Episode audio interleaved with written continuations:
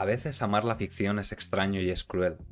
Parece que hay cosas que existen mejor en los cuentos, que se entienden mejor con un chiste, se aplauden siendo solo un cliché. Las cosas van muy despacio, lo abstracto nos deja con la miel en los labios y el estómago hambriento. Nos he visto existir en el drama, hacer obras increíbles de cuando el mundo nos dejó morir. Nos he visto existir en comedias, reforzando amablemente el amor al que no podíamos aspirar. Nos he visto en el margen y en el centro, incluso cuando me hubiera gustado no mirar. Nos he visto ser un debate y yo no quiero un mundo en el que haya que vivir justificando una existencia. Un día, un mes, una moda, unas rebajas, unos hashtags, unas ventas y un montón de voces gritando que la culpa es nuestra, que caímos en la trampa, que nos estamos dividiendo y haciéndole un favor al sistema. El sistema era la trampa y siempre lo fue la trampa que hace más fácil manifestarse contra nosotros a entender que ninguna lucha es tan ajena, que las normas nos atraviesan a todos, y por eso me avergüenza pensar que cada día el texto se hace más pequeño. El borrador de la nueva ley trans deja fuera cada día más gente, equilibrando nuestras esperanzas con el descontento de a quienes ni siquiera les afecta. Me parece increíble estar obligada a repetirlo de nuevo, pero no somos una conspiración, ni un lobby, ni una teoría, ni una forma de hablar. No somos un chiste ni una historia de llorar, un personaje secundario o una cuota que suplir. No somos un eslogan, ni una fiesta, ni una cabalgata. Somos carne y hueso intentando entenderse, un reflejo desafiando a su percepción. Los sueños de vernos como nos imaginamos, los esfuerzos por parecernos a nuestros sueños. Somos vidas perdidas por no hacerlas caso, los obstáculos de negarnos la mano, a veces grito ahogado, a veces secreto familiar. Algunas veces incluso hemos sido personas a lo largo de la historia que nunca supieron lo que eran. Y solo os pido que lo recordéis la próxima vez que habléis en nuestro nombre. Y ese es mi pregón personal para este 28 de junio, Día del Orgullo y aniversario de las revueltas de Stonewall, que son por lo que empezó todo esto, que muchas veces no se recuerda, o no se recuerda tanto como debería. Y, nada, escribí ese texto pensando en este día, en todo lo que está pasando, en el asco que está siendo ser trans a día de hoy. Y, y, lo muchísimo, muchísimo, muchísimo, muchísimo que se está vertiendo odio sobre personas que no lo merecen.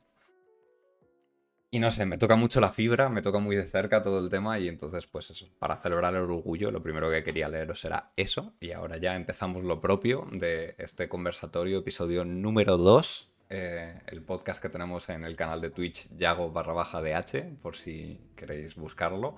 Sé que a lo mejor ha sido un poco raro el, el,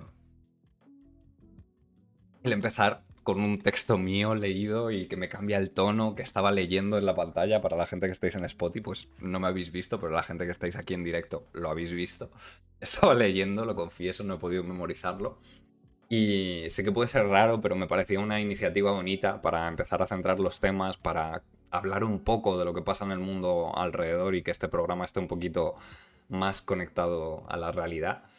Y bueno, como siempre, esto es un podcast que se graba en directo, que lo tenéis en el canal de Twitch, que podéis suscribiros o con Amazon Prime gratis una vez al mes o eh, dejando vuestra suscripción, que se agradece un montón. He puesto nuevas alertas que van a ser muy graciosas, como salte alguna en medio del programa y que la gente que lo escucha en Spotify no vais a entender nada. Pero lo siento, me hace gracia y necesito ser feliz que estoy intentando sacarme una carrera.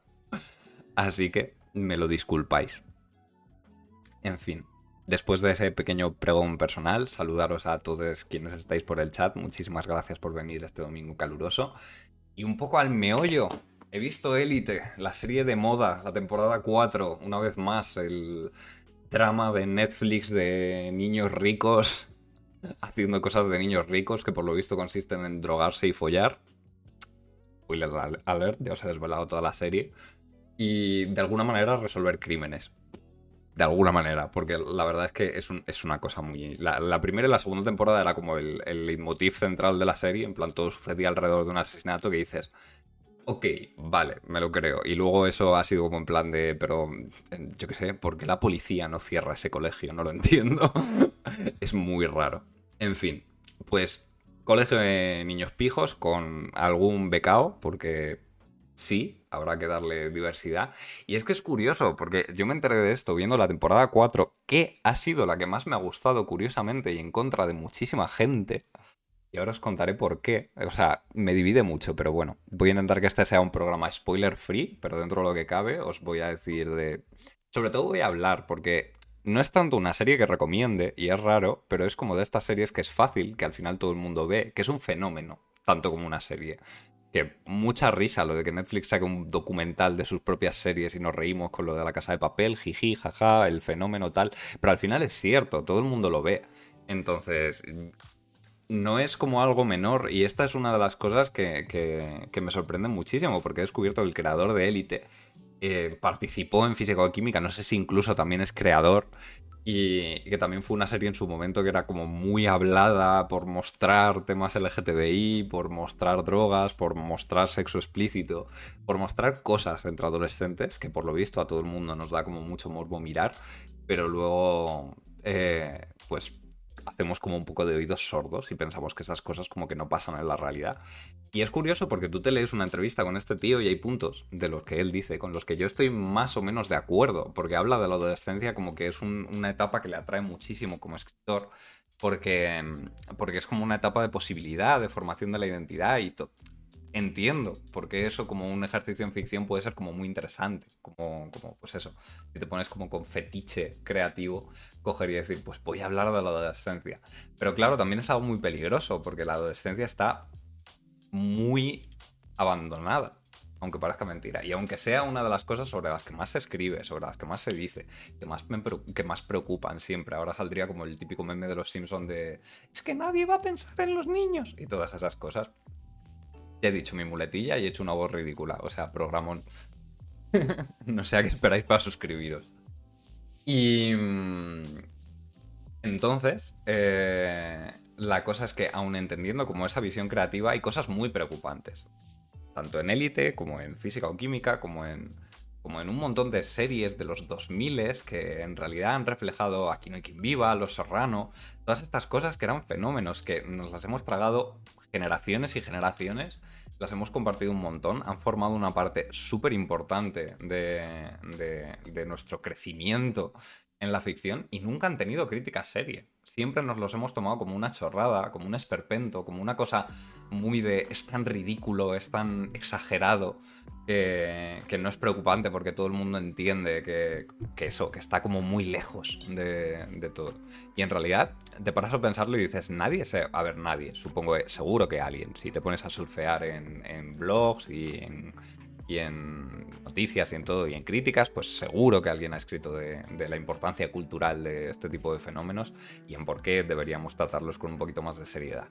Y tratarlos con un poquito más de seriedad implica también tanto reconocer que son una mierda en muchos sentidos, que son fast food eh, de series y como placeres culpables y cosas que nos tragamos porque son fáciles ver, como a la vez entender que eso es algo bueno y entender que vuelven una y otra vez a los mismos temas o a esa misma exageración o hacen una serie de cosas y pautas que nos están atrayendo constantemente. ¿Qué tiene Elite? Elite tiene adolescentes, bueno, adolescentes, tiene actores jóvenes, que ya no son adolescentes, actuando fatal. ¿vale? Y, además de eso tiene pues el drama de la adolescencia elevado al por mil, porque cuando les conviertes en niños ricos, evidentemente es como que pueden formar, pueden tener las posibilidades del mundo adulto sin las preocupaciones del mundo adulto con las inquietudes de chavales de 16 años. Es un poco el cóctel perfecto para ponerte a ponerles a drogarse y a follar, que es a lo que se dedican. y, pero cuando les pones a eso, en realidad estás exponiendo su visión del sexo, estás exponiendo su visión del entretenimiento. Es raro, en... recuerdo como en las primeras temporadas, un, cambio que ha habido como de la primera y la segunda temporada, es que uno de los protagonistas tenía como un grupo de amigotes y, hubo un momento, un, un, capítulo en el que después de pasar como muchos dramas con parejas y, cosas, les dice en plan de veníos a jugar a la Play como en los viejos tiempos a dos de los amigos del grupo. Joder, y yo cuando vi esa escena dije, eso me ha pasado. En plan, yo he crecido y había alguien que se estaba alejando y hemos hecho una quedada por los viejos tiempos en el que hacíamos una quedada de jugar a la Play. Y eso en las últimas temporadas se ha perdido. Primero porque los protas crecen y porque creo que la idea es como ahora tirar para atrás y que cada vez sean siempre como el penúltimo y el último curso de, de bachillerato. Pero, pero como hacer gente distinta, creo. Cómo cierra la serie y por cómo parece que va avanzando todo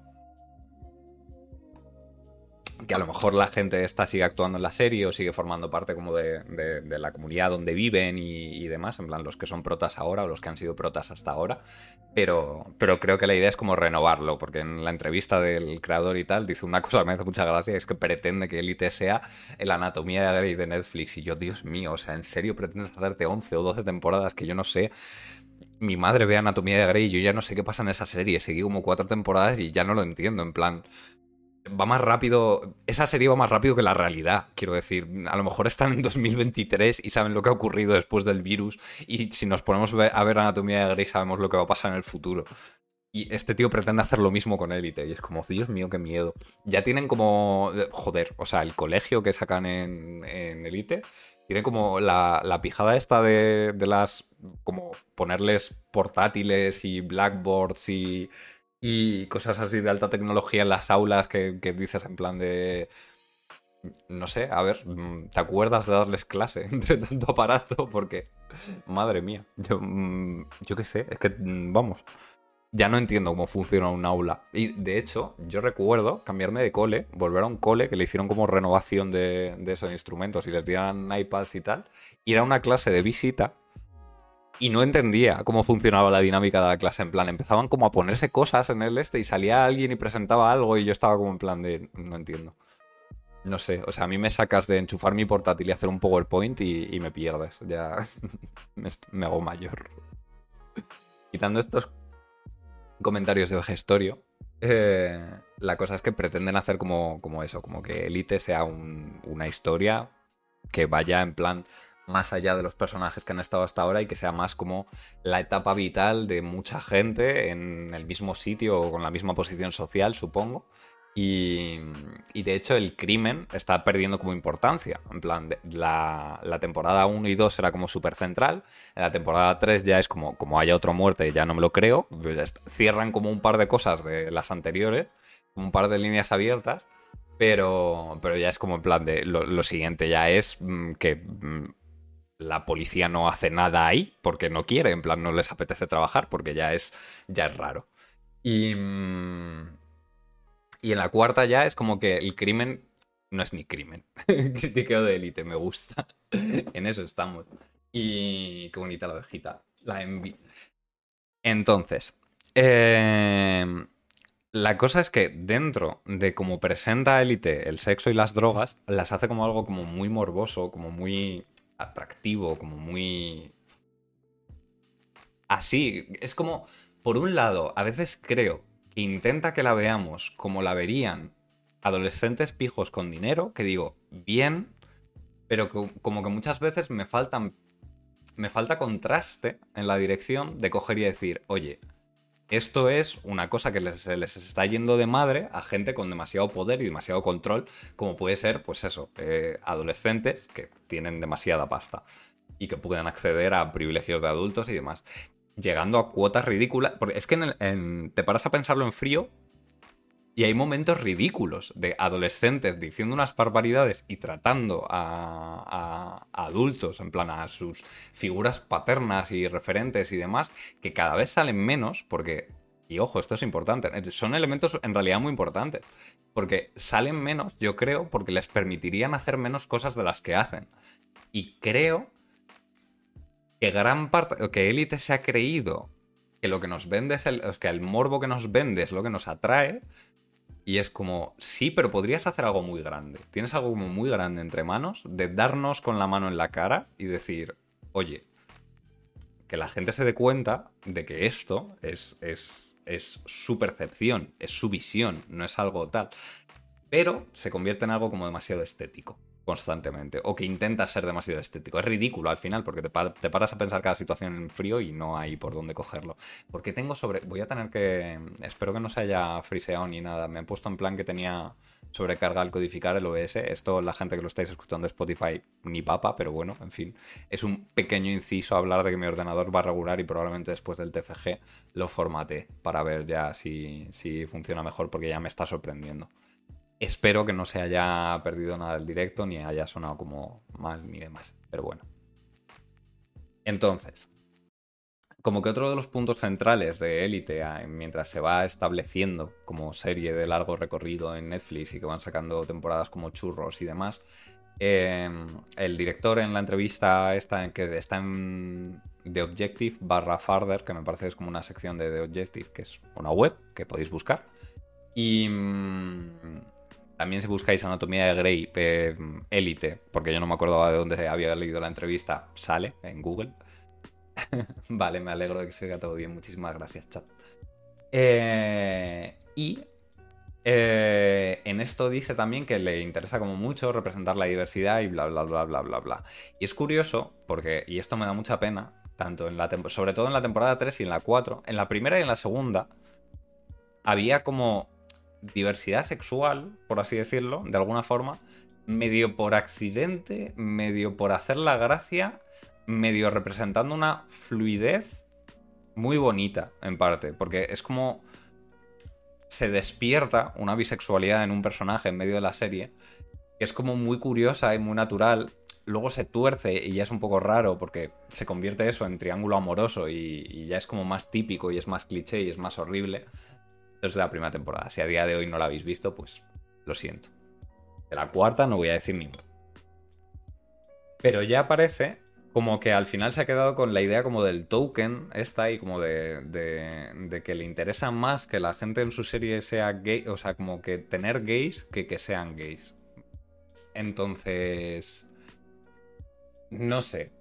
A mí me parece interesante lo de la, dicen por aquí en plan, me siguen alucinando como el fandom les parece interesante ese rollito porn con adolescentes, pero yo qué sé, a mí como, como cuando se pone como ridículo, me parece horroroso. Pero, por ejemplo, me paré a pensarlo y en esta última temporada vi algo que no había visto y esto me sorprendió muchísimo, o no me había fijado, pero es algo que no había visto en el resto de capítulos de la serie, en la temporada de la 1 a la 3, que no recuerdo que ocurra.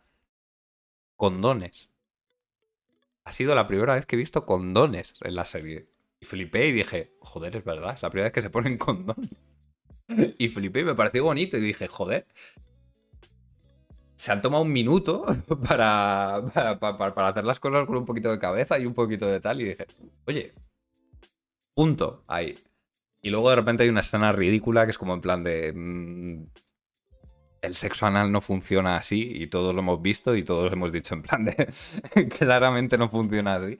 En la temporada anterior hay otra escena bastante ridícula también en la que yo dije en plan de... Mm, un personaje tiene una anatomía excesivamente alargada o ese gesto es como si le estás dando besitos en la tripita, porque no, no, es, no es lo que estás haciendo. Como dos anécdotas que fueron como, yo qué sé, la vi y dije en plan de, no sé, por lo menos me río, porque ya que me la voy a tragar igual y que va a salir la temporada 5 y me la voy a tragar entera igual, Ah, y han hecho como unas mini historias, mini miniseries, en plan como capítulos cortos, o tres, cuatro capítulos cortos que ah, en total llenan como un capítulo, me parece, o ni siquiera tanto, porque son como 10 minutos cada uno, sí, algo así como media hora, de capítulos especiales contando lo que les pasa a los personajes principales de la 3 a la 4, porque algunos personajes se van. Lo intenté ver y ya es o sea, eso es, eso es abominable, sinceramente. Quien pueda pasar por eso, ya, ya, ya, ya. No, yo no me puedo tomar la serie en serio a tanto nivel. Ya no llego. Me explota la cabeza.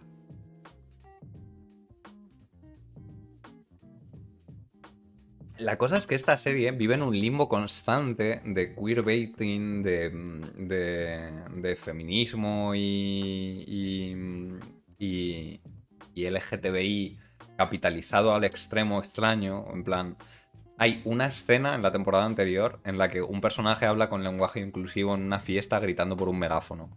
Es como la única situación en la que, o sea, a día de hoy, como en, en 2021, siendo las cosas más o menos al nivel en el que están, lo poco regulado que está el lenguaje inclusivo, lo mucho que cuesta sacarlo, la cantidad de chistes, uy, perdón, casi me cargo ¿verdad? La cantidad de chistes que se hacen con ello, el cómo se ridiculiza, el cómo se banaliza, todo eso, es como la única situación en la que, en la que me imagino que esa persona no lo haría. En plan, que hablaría como del lenguaje inclusivo con colegas cercanes, con, no sé, pero no ahí, en plan, no hablando por un megáfono, en plan, claramente la única vez que utilizas la E en una palabra es esto. Y era como en plan de, como parece que te estás poniendo el pin y fuera. La parte de LGTB estaría guay si no fuese porque está pensada para complacer a la gente hetero. Ahí vamos. O sea, muchas veces parece que es eso constantemente, pero tampoco lo creo, porque al final meterte en esos jaleos, aunque entiendo como, como lo primero además, porque el, creador es LGTB, hasta donde yo sé, creo. Em, pero como que una parte cojo y digo, en plan, vale, esto está hecho como, pues, como física o química, como, como, como, como disidencia flojita disidencia de, no te lo voy a decir muy fuerte, pero te lo voy a meter ahí para que tener un poco, contentar a todo el mundo, esa, esa cosa que no se puede hacer realmente, porque no puedes, si contentas a todo el mundo al final, acabas no agradando a nadie porque se te ven las costuras por todos lados. Y... Mm, no es que yo no sé si está pensada para ello o hay una desconexión muy fuerte entre lo que es una buena representación y tener representación. En plan, como una representación obligatoria que tienes que tener cuando, a día de hoy, en 2021, cuando haces una serie para Netflix y un este. Es raro porque en la entrevista dice una cosa muy bonita, como que le daba mucho miedo el llegar con la propuesta de élite a, las oficinas de Netflix y de repente Netflix le dice, oye, tú puedes hacer lo que quieras, tienes libertad total para contar el tipo de historia que te interese, con, con pues eso, eh, pues gente queer, gente tal, y luego de repente, pues te encuentras cosas muy feas como coger y decir en plan de que no metieron a un personaje no binario porque lo iba a hacer una persona binaria de, actuar y porque sabían que eso iba a causar como mucha conmoción. Y que al final también hay otro momento en el que dice que la empatía es importante, entonces que tampoco intenta tener como un equipo especialmente diverso, sino que sencillamente procura que todo el mundo esté en, buena onda y que pueda empatizar y pueda ponerse en situación de... Pero claro, en las series que tampoco veo esa situación de, porque ves como adolescentes en pérdida de control, sin una mirada de contraste, sin un. como si nunca fueran capaces de aprender de ellas mismas. Eso también es una cosa que me da mucha rabia, a mí me flipa. Eh, en plan, la ficción de adolescentes, la literatura juvenil que se llama y todo eso, me flipa. En plan, no sé, me encanta ese mundillo, me parece como, como, como un género, entre comillas, como súper enriquecedor, aunque yo creo que en realidad más o menos es una edad en la, que, en la que podría ser más diverso como el propio género o el propio catálogo en sí mismo y podríamos poner cosas que están como más en los bordes de, de ver cosas un poquito de paso de la infancia a la adolescencia y de adolescencia a la adultez, como que como que se cubre poco rango, como que la adolescencia es una cosa mucho más amplia de la que creemos, igual que la infancia es una cosa mucho más amplia de la que creemos, pero esto ya es como un melón que abriré con un poco de suerte con una invitada dentro de poco aquí. Pero sobre todo, como que me da mucho la sensación, tanto en Élite como en las malas series de adolescentes, que los adolescentes parece que nunca son capaces de aprender por sí mismos, que si se pueden salir con la suya, se van a salir con la suya, que son gente como, como, como, como eso, como proyectos de cosas que hasta que no lleguen a ser esa cosa necesitan de fuerzas externas y cuando les quitas esa fuerza externa tienes el morbo, tienes esa mirada de, de, lo que hacen es descontrolarse y follar a escondidas y de formas no seguras y de formas un poco ridículas, pero, pero lo que pasa eh, es que si habéis visto la serie sabéis de lo que estoy hablando y si no la habéis visto espero que podáis haceros una imagen mental, porque vamos, ya solo me falta escribiros.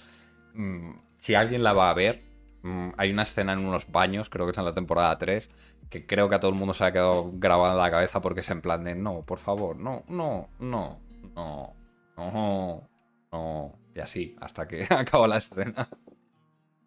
Y me da mucha rabia eso, porque me gustaría mucho, eh, bueno, me gustaría mucho, hay un libro, en contraste, que esto es un poco la trampa de este podcast, y es que está titulado para hablaros de una cosa que me divide o que no me gusta del todo, y os voy a colar una cosa que me flipa, es una novela que se llama Solíamos Nosotros, que la leí hace poco porque la recomendaron en, un, tardeo, en un podcast, mi podcast favorito, en el que hablaron Seguidles, están en Spotify, eh, y se hacen un currazo y hablan de todo y pues eso es genial. Entonces, eh, hablaron de esta novela, que, es básicamente otra novela juvenil o novela de, chicas adolescentes también creciendo y encontrando el amor y, dudando y formando su identidad y demás. Y hace cosas muy interesantes. Em, rara conversación contigo si terminas sin que recomiendes un libro, ya, total, ¿eh? Pues el libro de hoy es ese, solíamos nosotros. Se llama. El autor es Christian.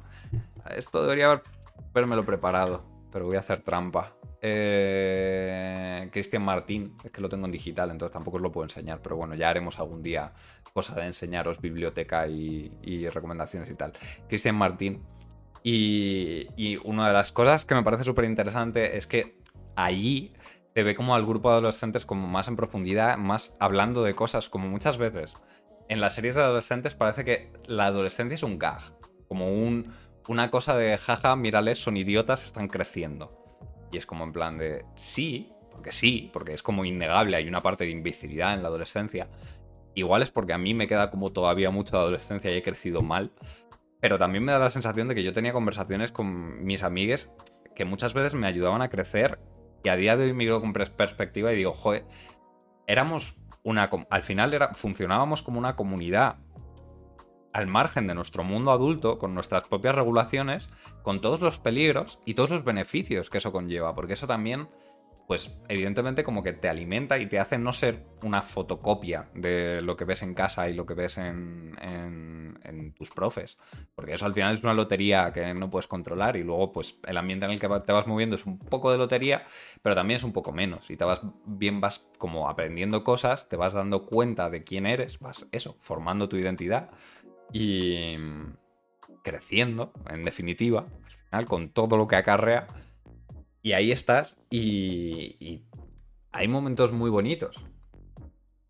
En esas historias falta mucha representación porque yo a día de hoy, como, y aquí ya me pongo un poquito más personal, pero vamos, yo hago como muchísima retrospectiva y creo que nos pasa a toda la gente del colectivo LGTBI y creo que incluso, porque esto es otro melón que ya abriremos algún día o lo abro si queréis, pero vamos, que creo que la normatividad nunca es tanta como parece. Entonces, la gente que reflexiona sobre su propia masculinidad, sobre su propia. En general, todo el mundo que hace como un poco de, introspección se da cuenta de, de la cantidad de cosas que han formado su personalidad y que a lo mejor ha echado en falta, incluso en plan de si hubieras tenido referentes, pues a lo mejor más sensibles o que hubieran hablado contigo de ciertos temas, que te hubieran sentado y que. o, o ni siquiera referentes desde arriba, sino que a lo mejor en tu grupo de amigues no todo hubiera sido eh, coger e intentar sentar cátedra o quedar como el guay del grupo o, no, o, quedar, o que X cosa fuera a decir en plan de,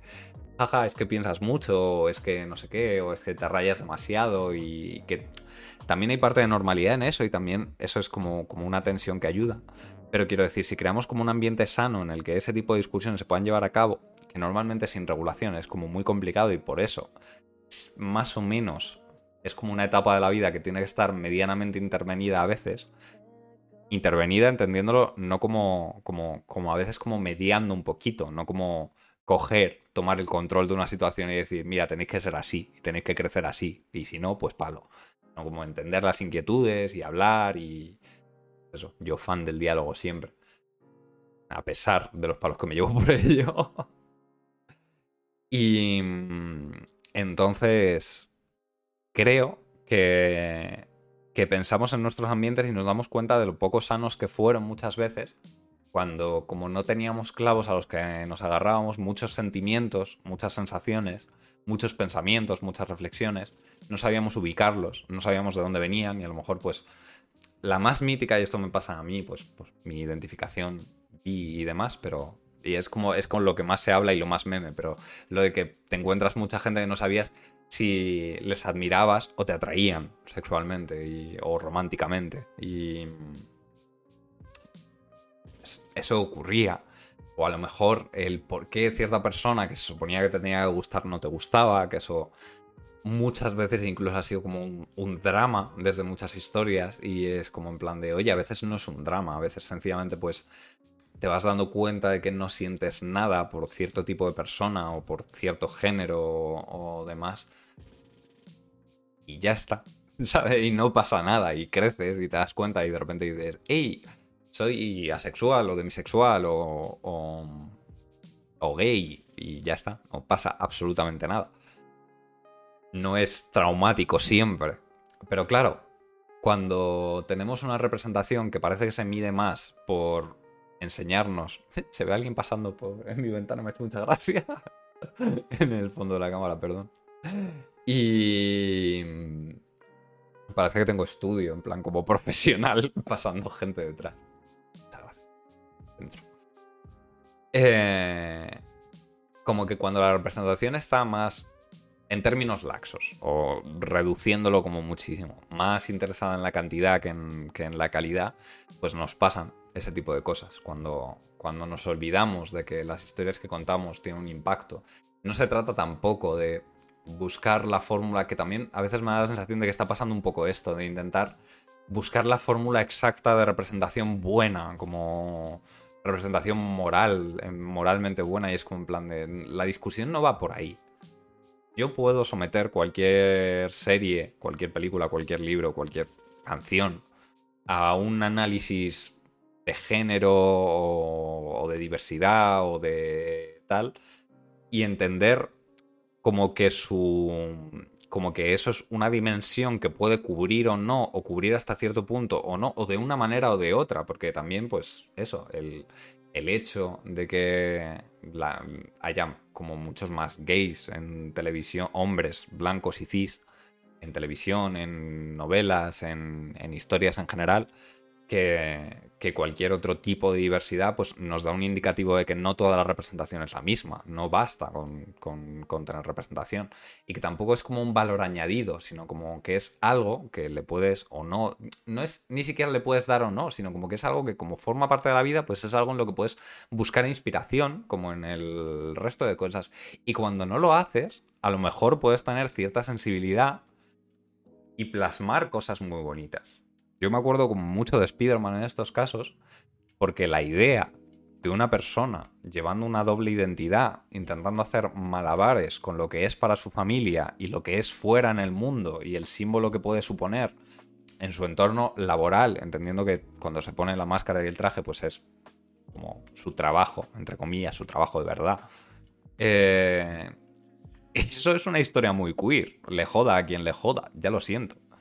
Y en realidad educar a, mí me importa más eh, que la gente en general esté educada en, O sea, es que educada es como una palabra muy fea en el sentido de que tampoco pretendo como de... Oh, que todo el mundo se haya leído el Quijote.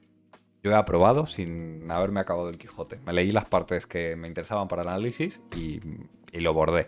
Hay que tener un poquito de cabeza y saber cuánto te interesa algo y cuánto necesitas contar de ese algo. Que eso es algo que nadie te enseña en el colegio y que te ahorra una cantidad de tiempo brutal.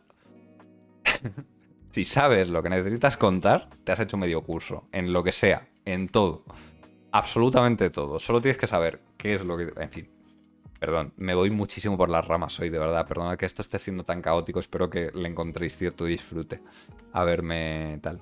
Pero me importa muchísimo más que la gente eh, entienda que puede tomar de las historias eh, los valores que le interesa o entender cierta lectura eh, que le puede hacer crecer como persona a que Loki tenga que decir en un capítulo por lo bajini que, es bi si estáis siguiendo la serie Loki, no pensaba meterlo, porque igual estoy aquí en minoría con muchísima gente. Hay muchísima gente como que se ha alegrado de que parece que Loki es bisexual, porque en un punto de la serie dice que ha estado buscando el amor en, en, en, todo el en plan, en todo tipo de personas. En, bueno, hombres y mujeres, más bien, por cómo está hecho la, la, frase y demás. Porque dicen como príncipes y princesas, creo algo así.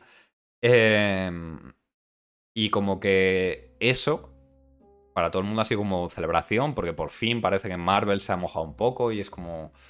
Lo ha dicho por lo bajini, en una escena en la que encima parece que hay cierta tensión romántica entre él y una chica, en la que parece que hace como una distinción entre amores de verdad y, y solo placer, como, como, como eso. Y entonces dices de, joder, esto es lo que queremos. Un par de frases, en un par de minutos en pantalla. Yo no quiero eso Yo no quiero.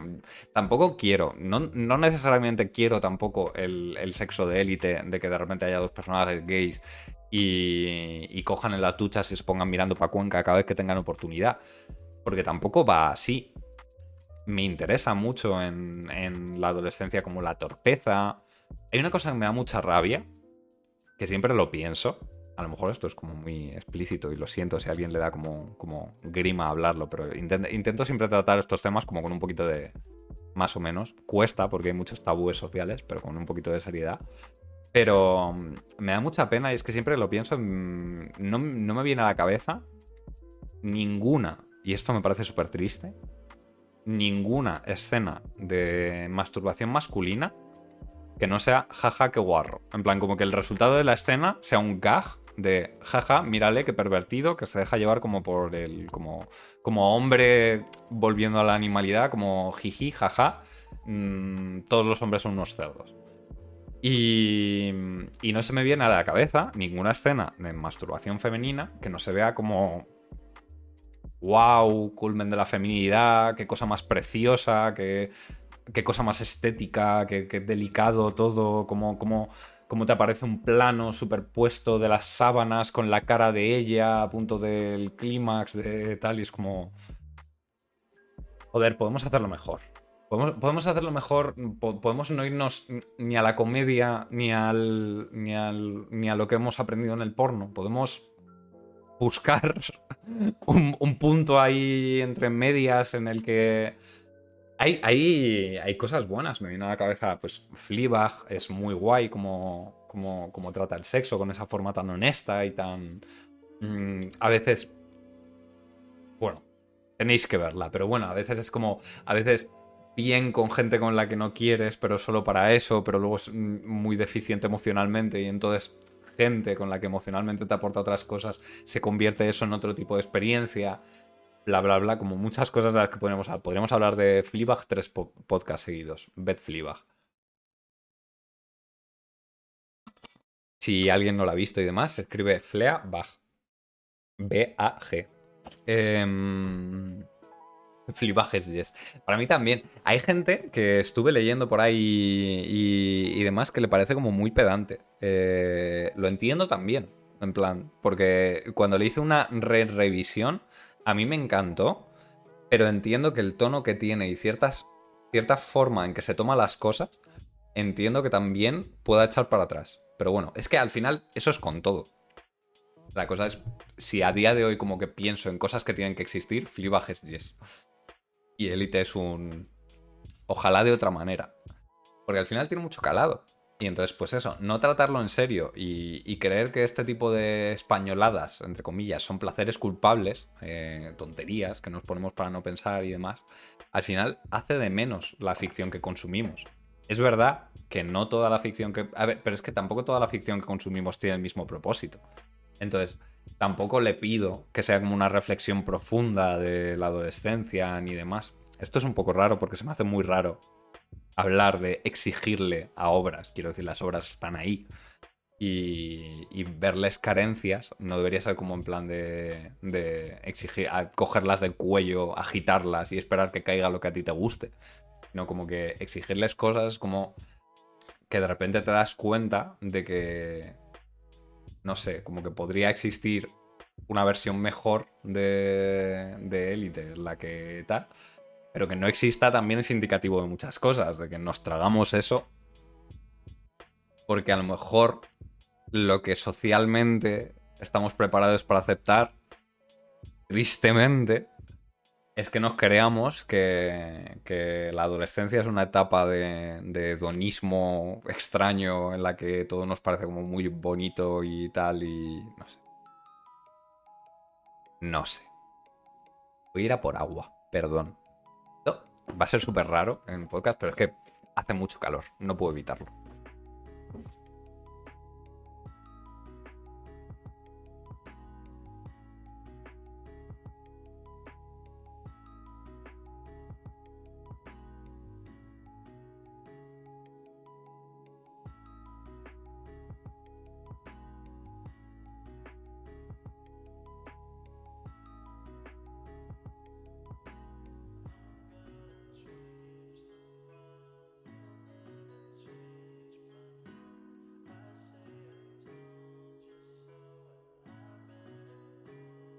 He volvido. Perdón. ¿Debería? Que alguien, yo qué sé, que alguien empiece a patrocinar este podcast, quien sea, quien quiera, de, para el próximo podcast, para el capítulo 3, quien quiera del chat o de Twitter o de lo que sea, me ponéis un mensaje, me mandáis un audio, promocionáis vuestra movida y os pongo como en, los ratos en los que voy a por agua o lo que sea. Cojo eso y, cuelo lo que queráis, de verdad, yo qué sé, diciendo algo. Tenéis que hacer como fragmentos cortos de deberes Para quien esté escuchando esto, lo que queráis, yo qué sé, lo que queráis colarme. Es más, si lo hacéis. a ver, no, no me lo voy a jugar tanto, los oigo antes de ponerlos, evidentemente, pero vamos. Iba a decir, si lo hacéis, os dejo decir absolutamente lo que queráis. Yo no lo oigo, grabo el programa y porque siempre tengo los cascos puestos para que no se cuele eh, audio por el micro, pero no los llevo puestos encima. Eh, está sonando el audio por los cascos, el de la música de fondo y demás, pero yo no lo oigo. Entonces iba a decir, lo pongo, no os oigo. Sería, sería un juego muy divertido, sería confiar mucho en vosotros. Pero no confío tanto. y... Pero eso, de verdad, si me pasáis audio lo que queráis, promocionad vuestra movida. Y para, esto para este tipo de pausas, para ir a por agua, o si algún día hago un podcast más largo y tengo que ir al baño, pues os pongo ahí. Entonces. No sé, en realidad es, un poco. Porque está diciendo Tom Gar. Os digo el nombre del que sale en el chat. O sea, como un poco profesional. Está diciendo en el chat que, le está interesando mucho oír las reflexiones. No sé, o sea, es, es un poco. Este es el programa agridulce. ¿Por qué es eso? Porque al final. A mí me parece guay ver cada día más representación en todos los medios de absolutamente todo, pero también veo como que cada día la barra parece estar como un poco más baja en general.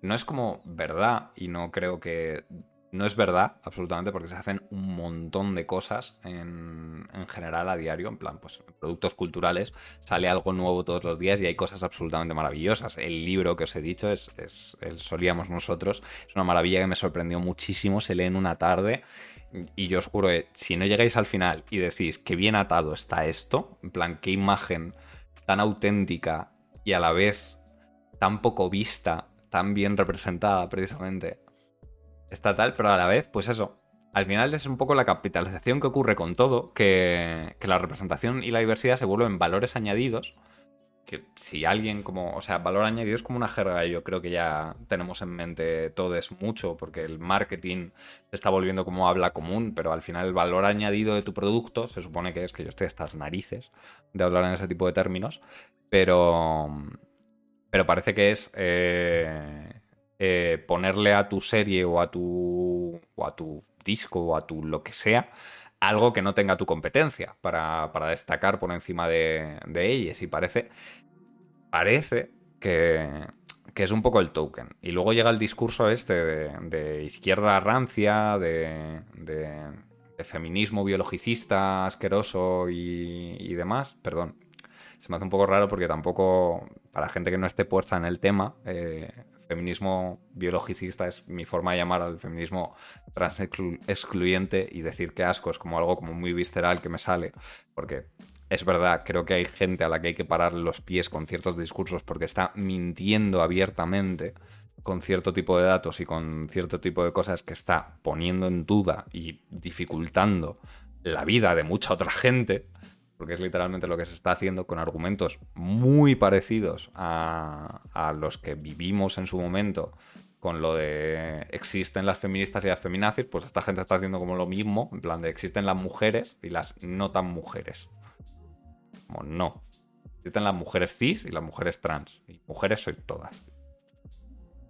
Hombres igual, y personas no binarias depende de cada cual, etcétera. Pero bueno, no es de lo que va esto. Pero bueno, como si el queerbaiting fuera culpa nuestra, en plan, como que lo hemos pedido tanto y lo hemos gritado tan fuerte que es como ahora nos han dado la representación que queríamos y es como, a ver, yo no quería esto. Yo no quería que, Netflix hiciera una serie de animación de, gays genéricos, espías salvando el mundo y, aplaudo porque por lo menos no son las Total Spice. Ojalá fueran las Total Spice, joder, que vuelva esa serie. Pero... mm, Entonces... No sé, biologicista me parece un término correcto, quizá demasiado correcto a lo que se merecen con ese desprecio total con el que esas personas se dirigen al resto. Ya, a ver, también a mí me cuesta mucho creerme y, me- y meterme en este tipo de jardines porque, porque, porque me parece tengo que hablarlo con cierto respeto desde ciertas esferas sociales que nunca viviré por motivos obvios. Y... Pero sí que a mí, en plan, de las cosas que he leído, jamás, en plan, como lo que estoy más acorde, por, porque, porque sí, no sé, porque coincide mucho con mi visión sobre la vida, que lo he recomendado muchas veces, es el, el manifiesto xenofeminista y el, y el movimiento xenofeminista en, en, sí mismo. Y, suelo regirme a una serie de puntos que, que tienen en su manifiesto, en su página web, que está en un montón de idiomas y que podéis buscarla. Es el primer resultado que sale. Em, que se sigue como unos preceptos súper básicos y es que para mí, en plan como la posmodernidad que tanto se utiliza como insulto, para mí tiene unas bases de pensamiento y de lo que hemos aprendido de la vida a lo largo de una historia social que ha evolucionado y ha llegado a ciertos puntos y que nos ha enseñado a ver las cosas con un prisma bastante exacto y bastante multidisciplinar de muchas cosas y nos ayuda a alejarnos de, de pensar en, en, buscar verdaderos sujetos eh, perfectos, ideales, y se rigen por mirar a la cara la realidad y, y, y cuidarnos un poco de, con lo que tenemos entre manos y con lo que podemos trabajar. Y eso con todo. Élite no va a dejar de existir. Entonces, ¿qué le pido a Élite? Y Élite no va a dejar de ir de puñeteros pijos. Y cuando no va de puñeteros pijos, se va a poner clasista as fuck. Y, y se va a poner ahí en plan a, a poner lo mítico de los valores de humildad y trabajo duro y demás a los tal, pero los que se supone que son tus amigos pijos, que te lo podrían poner todo fácil y que podrían, yo qué sé, pagar más impuestos, por ejemplo, para que mmm, tú no tengas que estar trabajando, además de tener una beca, madre mía, poco se habla de la aberración que sale ahí y de lo realista que es, por desgracia. Eh,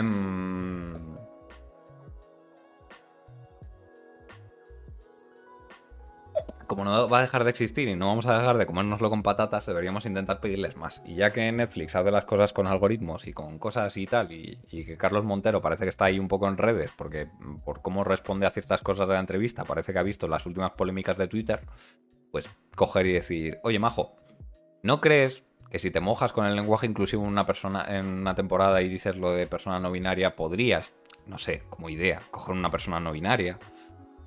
por mucho que me guste el chico que hace de Omar, que esto es muy raro porque todos los actores actúan absolutamente fatal, pero el chico que hace de Omar, o sea, creo que hay parte de la actuación que esto como que, a ver, un poco es como, no, yo no soy experto en teatro ni en actuación ni, ni, ni, en nada de esto, pero sí que es verdad que entre los valores de, un actor como que actuar en sí mismo hay una parte de presencia escénica y hay una parte como, como, como de, de, de pues eso, de, estética de lo que tú puedes hacer como de, de tal.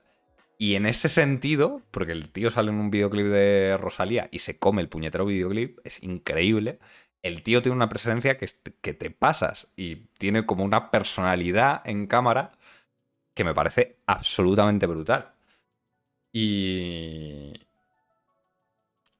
pues por mucho que me guste, yo qué sé. ¿Por qué parece que las escenas de, de, de, de, sexo entre hombres no las ha dirigido alguien que haya tenido sexo entre hombres? Es que lo parece. Y a lo mejor no es verdad, pero lo parece. En plan, por, no sé, por, porque no le da demasiado... No sé, porque a lo mejor se ha perdido mucho en... Yo creo que es una serie que se ha perdido mucho en intentar plasmar cómo sus personajes ven las escenas que están plasmando. Y falta mucho contraste. Para eso, yo siempre, o sea, yo siempre lo pienso y, y pongo el... Hay la hubo hace mucho tiempo, y, bueno, hace mucho tiempo, pero bueno, las películas estas de Sam Raimi de... de The Evil Dead, creo que se llaman o demás, pero bueno, de esto a lo mejor es como muy viejuno para mucha gente, pero bueno, es un tío con una motosierra por mano. que encuentra el Necronomicon y pasan cosas.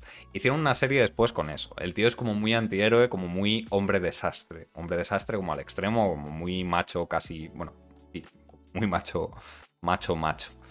Y, y hay una escena en la que le está atacando un demonio en el cuerpo de una tía canónicamente buenorra. Y que la serie te presenta como, o sea, cuando una serie te presenta a alguien como buenorre, buenorra, buenorra, es como se nota, porque la cámara ahí por todo y tal, te lo está diciendo. Entonces hay una escena en la que un demonio dentro del cuerpo de una chica le está atacando y para decirnos que él es un pervertido, que jiji, jaja, que incluso en una pelea no se puede tomar eso en serio, hacen un primer plano del escote de ella. Y es como... Con eso estás validando la mirada del personaje, porque nos estás poniendo en un plano subjetivo de lo que ese personaje está viendo y de a dónde está dirigiendo su mirada. Si lo que quieres dar es como el mensaje de que el gag es de que este tío está tan pasado de rosca que no se puede tomar en serio ni esta pelea, si me pones el plano como de lejos, de, él claramente bajando la mirada a lo mejor y, el demonio aprovechando la situación para lanzarle por los aires o lo que sea, te queda algo que yo creo que es como mucho más cómico. Me parece como un ejemplo súper gráfico y que cuando lo describo, incluso aunque no hayáis visto la serie, os lo estáis imaginando plano por plano. Entonces me viene muy bien. Me da la sensación de que Elite es un poco eso, constantemente. En plan, cuando un personaje va a tener sexo, es como ese nos ponen en la piel de ese personaje, de cómo ese personaje ve el sexo con la chica guay de sus sueños. En plan, de la chica guay de la clase, por fin ha llegado el momento, lo voy a hacer todo como una película. Lo que pasa en realidad es lo que hemos vivido todos en muchas de nuestras primeras veces, o no, o primeras veces con personas nuevas, o no, pero bueno, o sea, esto es un mundo. Pero quiero decir, muchas veces que esos primeros contactos creíamos que todo iba a ir fluido y bien y tal, y no iba así. Podría ser esa serie. No le da la gana serlo. Física o química, curiosamente me la reví en cuarentena y hay momentos en los que parece que quiere ser esa serie porque como las relaciones son entre profes y alumnos constantemente, hay mucho contraste de eso. Y según la serie, y le pasa, le pasa lo mismo, según la serie va creciendo, los profesores, como que se cree que la gracia es que los profesores cojan actitudes adolescentes y eso es una idea muy interesante, en plan, porque me parece como real de si tu mundo y todo tu contacto está en profesores del colegio que eso en nuestros colegios en España pasa mucho. Profesores del colegio y los alumnos, porque con las jornadas laborales que tenemos, más eh, los sueldos de mierda que tenemos, más la dedicación que hay que hacer, pues evidentemente algo se te va a contagiar de, sus modo de, su modo de pensar, de preocuparte de sus dramas, y eso me parece como una idea, o sea, me parece que hay cosas interesantes detrás de estas series que responden a realidades sociales muy acordes a lo que estamos viviendo, como gente que no está desconectada de nuestra realidad. Pues entonces como que a todas estas series lo que yo quiero pedirles es mirad más de cerca, daos cuenta de que habéis dado el primer pasito de la ficción, que es coger, cogernos, o sea, engancharnos por donde tenemos que estar enganchados, que es viendo claramente cosas que vemos en nosotros mismos, y ahora coge esas cosas y cuéntanos algo con ellas, porque parece que no estamos llegando como, a la segunda capa de coger y decir de qué quiero hacer con esto. Como parece solo quieren tenernos más minutos pegados a la pantalla. Al final vivimos en el capitalismo y probablemente, siendo las series el servicio que son, en plan de que tiene que verla muchísima gente para que la continúen, para que la renueven, para que tal, para todo esto, con cada temporada se va perdiendo gente, no es rentable, entonces se produce una nueva serie, bla, bla, bla, y así con todo muy probablemente detrás de todo esto, pues al final hay un montón de cosas de, decisiones empresariales y, demás que contaminan todo lo que es cultural y nos lleven a que, a que este tipo de productos se nos queden tan en la superficie. Ocurre. No sé. En fin. Creo que os he soltado una buena chapa y esto ha quedado interesante cosas que queráis decirme. Os toca, que esto es un conversatorio. Primero de todo decir que me está cantando irte. Dice Alba barra baja la calva. Pienso que en series como Elite, en la que la adolescencia se romantiza a unos niveles donde consideremos este entretenimiento como vía. Uh, espera. Uh, ay, Dios, espérate. Vale. a ver. Joder, es la primera vez que un comentario del chat se sale de la pantalla. Quienes os estáis perdiendo esto y solo lo estáis escuchando, pues estáos atentos a Twitter y veníos a los directos de vez en cuando y recordad que podéis suscribiros con Amazon Prime o con menos de lo que cuesta Netflix. Os he ahorrado eh, la suscripción de este mes y tragaros las 8 mm, horas que dura la nueva temporada de Élite. De nada, yo creo que me merezco algo, una propinilla. Primero de todo, decir que me está encantando irte. Pienso que en series como Elite, en la que la adolescencia se romantiza a unos niveles donde consideramos este entretenimiento como vía de escape por su propio surrealismo, hace que al incluir ciertas vivencias en el contexto LGTB, se vean inverosímiles cuando sabes que en una serie se incluyen personajes y vivencias del colectivo, y si eres una persona en crecimiento y descubrimiento sin referentes y con muchas inquietudes, la necesidad de verte reflejado o sentirte identificado con un personaje hace que consumas series y películas en las que por mucho que se reflejen otras identidades, estas se vean como reducidas a una especie de molde LGTB en el que se aleja y nos puede alejar mucho. Recuerdo mucho eso, y eso me pasaba muchísimo, curiosamente, con física o química, eh, porque claro, tú veías a los personajes gays que se metían con ellos y que se reían de ellos.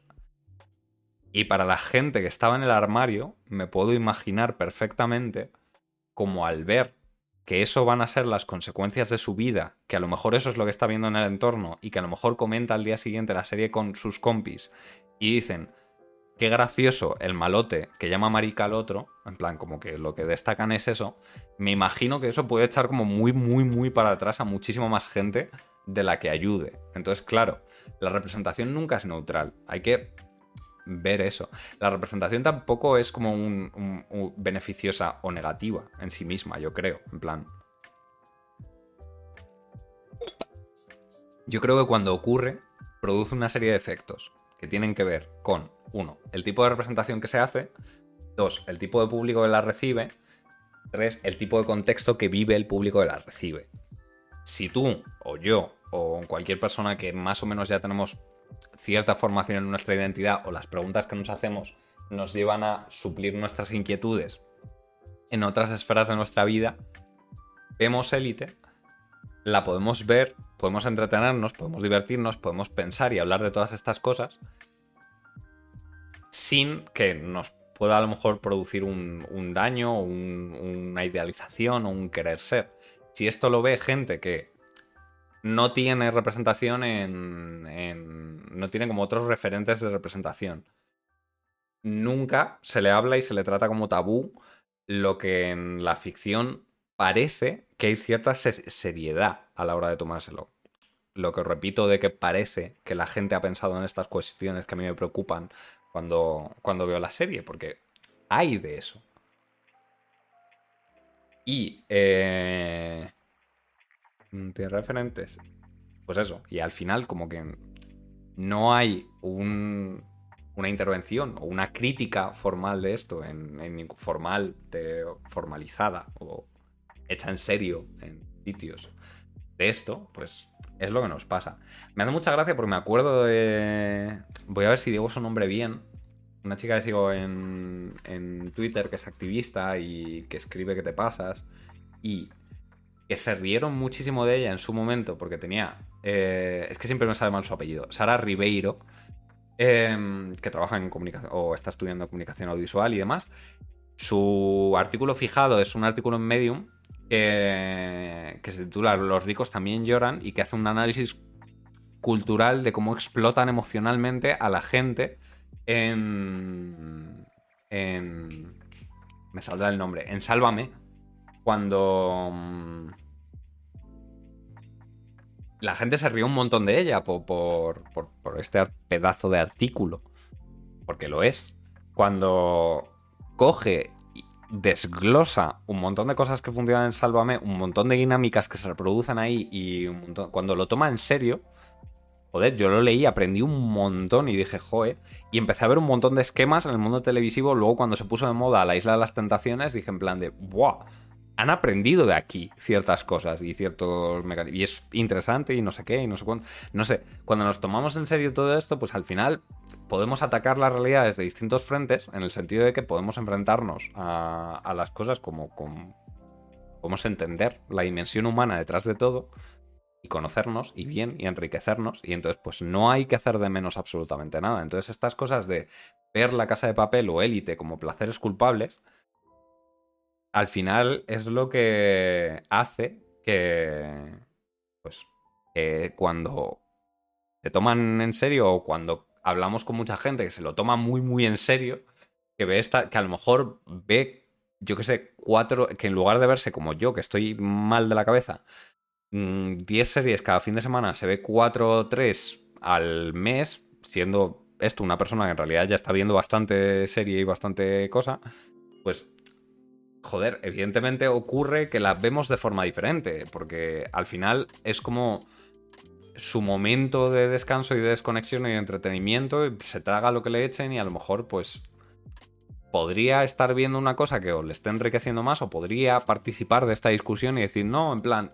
a mí me gusta por esto, por no sé qué, porque es muy fluida, porque es muy rápida, porque mm, me tiene con el cotilleo, porque me da la sensación de cotilleo, que eso me parece una habilidad literaria bastante interesante y que se podría aprovechar muchísimo. A mí me encanta Mean Girls y es una película que mola un montón porque cuando la acabas podrías decir, no sabes lo que me pasó el otro fin de semana, tía, a una persona, resumirle el argumento entero de la película, y eso me parece brutalmente genial. En plan, me parece una maravilla de, de, escritura poder hacer eso con una historia, en plan, coger y decir, convertirla en una anécdota y decir, esto cuela. ¿Sabes? Esto es perfecto, esto es tal. No sabes lo que le pasó a mi prima en, el intercambio de Estados Unidos y le cuelas Mingles entera. Es maravillosa. ¿Cómo amo esa película? Buah, madre mía.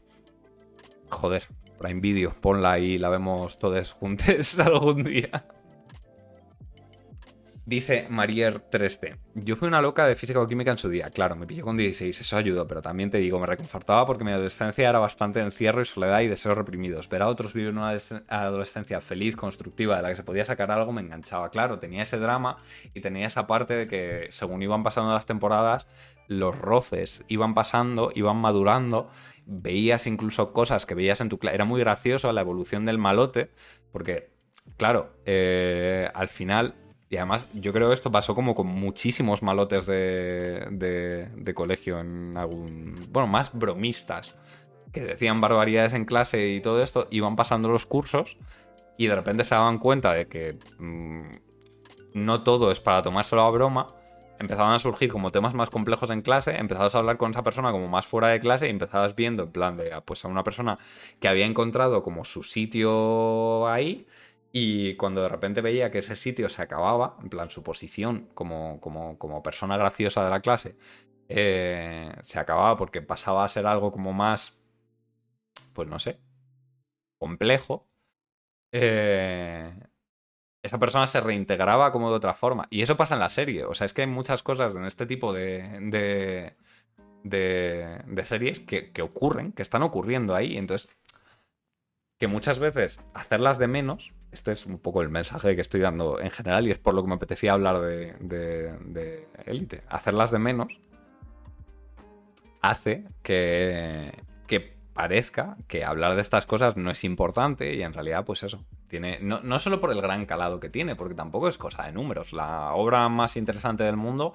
a lo mejor solo la ha consumido una en plan, pues eso, el, la novela definitiva a lo mejor a día de hoy eh, una persona en su casa la ha subido a internet gratis por ahí en un PDF mm, loquísimo y está en de cuando se puso de moda lo de dejar USBs por la calle, alguien la cogió, la ha leído ese alguien y se ha perdido porque formateó el disco duro y no sé qué. A lo mejor la obra más importante de nuestro tiempo es esa, porque a lo mejor lo es. Con cómo está funcionando la humanidad y, y demás, puede serlo. Pero a día de hoy, o sea, pero en plan, aunque como no la hemos descubierto y demás, muchísimas gracias por ese follow, Mr. Pominomi. gracias, espero que lo estés disfrutando.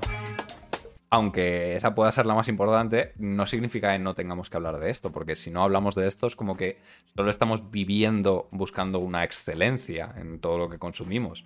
Y eso no solo es irreal, sino que es poco constructivo, porque es ignorar ciertas cosas por el hecho de que no, no lleguen a una barrera de calidad que no existe, porque al final ya hablaremos de la calidad otro día, pero bueno.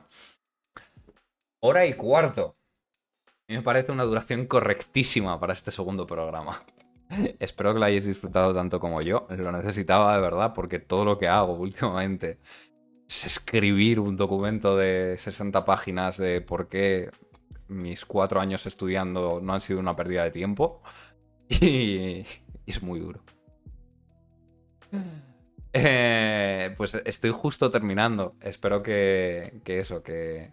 Es que acaba de escribir a alguien que le llamó la atención lo que, lo que estás hablando. Esto es El Conversatorio, es un podcast que hacemos semanalmente en este canal y en el que me dedico a, hablar de un tema en concreto que voy eligiendo según me va viniendo. Y cuando termina el programa lo subo a Spotify. Normalmente tarda un par de horas en procesarse, pero estará en Spotify. A la gente del chat os dejo mis redes por si queréis enteraros del próximo programa o, o saber un poquito más de mí o, o eso, estar pendientes en general. Y el Discord, por si queréis uniros a la comunidad y comentar cosas, decirme cosas que queráis que hable en el, próximo programa, eh, todo eso me lo podéis pedir por ahí. En Spotify no os lo puedo poner, pero me lo podéis pedir por Twitter si me encontráis por ahí, porque mis redes sí están en el, en el canal de Spotify. Y, y nada, eso. Espero que lo hayáis disfrutado muchísimo. Feliz orgullo eh, a la gente que se haya enganchado luego y todo esto. Al principio de este programa hay un pregón que mi propio como pregón personal de, este orgullo, que me ha hecho mucha ilusión escribir y que eso, que si, si queréis oírlo luego, pues estará en Spotify. Nos vemos la semana que viene. Recordad que podéis suscribiros y chao. Muchas gracias por estar.